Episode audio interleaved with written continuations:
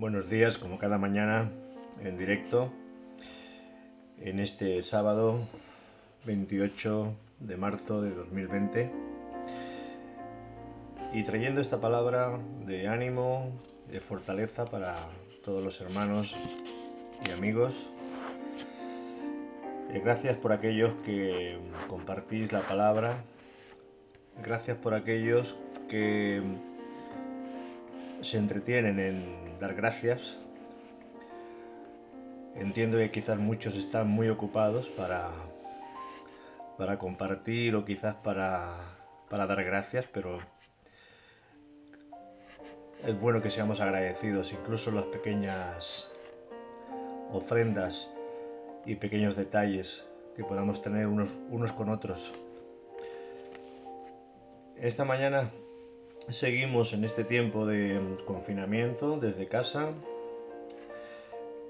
Y quiero traeros una palabra que está en Juan 17, empezando en el verso 12 y quiero leeros las escrituras en el nombre de Jesús. Dice la palabra, cuando estaba con ellos en el mundo, yo los guardaba en tu nombre a los que me distes, yo los guardé, y ninguno de ellos se perdió, sino el hijo de perdición para que la escritura se cumpliese. Pero ahora voy a ti y hablo esto en el mundo para que tengan mi gozo cumplido en sí mismos. Yo les he dado tu palabra y el mundo los aborreció, porque no son del mundo, como tampoco yo soy del mundo. No ruego que los quites del mundo, sino que los guardes del mal. No son del mundo, como tampoco yo soy del mundo. Santifícalos en tu verdad. Tu palabra es verdad. Como tú me enviaste al mundo, así yo los he enviado al mundo. Y por ellos yo me santifico a mí mismo, para que también ellos sean santificados en la verdad. Mas no ruego solamente por estos, sino también por los que han de creer en mí por la palabra de ellos, para que todos sean uno, como tú, oh Padre, en mí y yo en ti, que también ellos sean uno en nosotros, para que el mundo crea que tú me enviaste. La gloria que me distes, yo les he dado, para que sean uno, así como nosotros somos uno. Yo en ellos y tú en mí, para que sean perfectos en unidad, para que el mundo conozca que tú me enviaste y que los has amado a ellos como también a mí me has amado. Padre, aquellos que me has dado, quiero que donde yo estoy, también ellos estén conmigo, para que vean mi gloria que me has dado, porque me has amado desde antes de la fundación del mundo. Padre justo, el mundo no te ha conocido, pero yo te he conocido, y estos han conocido que tú me enviaste.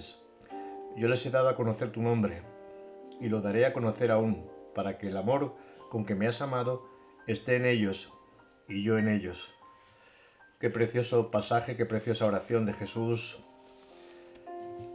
en aquella noche donde él iba a estar ya a las vísperas de ser crucificado, donde partió el pan con sus discípulos y les dio los últimos consejos y les habló acerca del Espíritu Santo que iba a estar con ellos todos los días hasta el fin. Me resalta una palabra en el verso 21, donde dice para que todos sean uno, como tú el Padre, como tú, oh Padre en mí y yo en ti, para que también ellos sean uno en nosotros y para que el mundo crea que tú me enviaste. El mundo creerá que Jesucristo es real cuando vea una iglesia realmente unida, pero no unida en, nuestros intereses, sino unidos en un mismo deseo, en un mismo propósito y en un mismo sentir. Y ese sentir y esa unidad tiene que ser en Jesucristo. No podemos estar unidos en doctrinas porque las doctrinas nos separan. No podemos estar unidos en pensamientos porque los pensamientos son filosofías que rompen la unidad. Porque cada mente y cada corazón se extravía conforme a, sus formas, a sus maneras. Pero cuando estamos unidos en un mismo Padre, en un mismo Espíritu, en un mismo bautismo, en una misma fe, cuando estamos creyendo en esa unidad, entonces podemos estar unidos y esa unidad traerá también una gran bendición a otros y hay muchísimas personas. Que Dios nos vea unidos como iglesia, sino quizás en nuestras formas que nos vean unidos en aquel que murió en la cruz del Calvario y que dio su vida por nosotros. Aquel que nos redimió por medio de su sangre y que nos está guardando en este mundo. Él dice que Él no va a guardar al mundo, sino que va a guardar a los que son suyos. Porque todo aquel que le recibió en su corazón y que le entregó su vida a Jesucristo, ese le pertenece al Señor. Y el Señor guarda a su pueblo y a sus ovejas. Dios os bendiga y espero seguir poder compartiendo estos mensajes a muchas vidas. Que el Señor os bendiga en este día.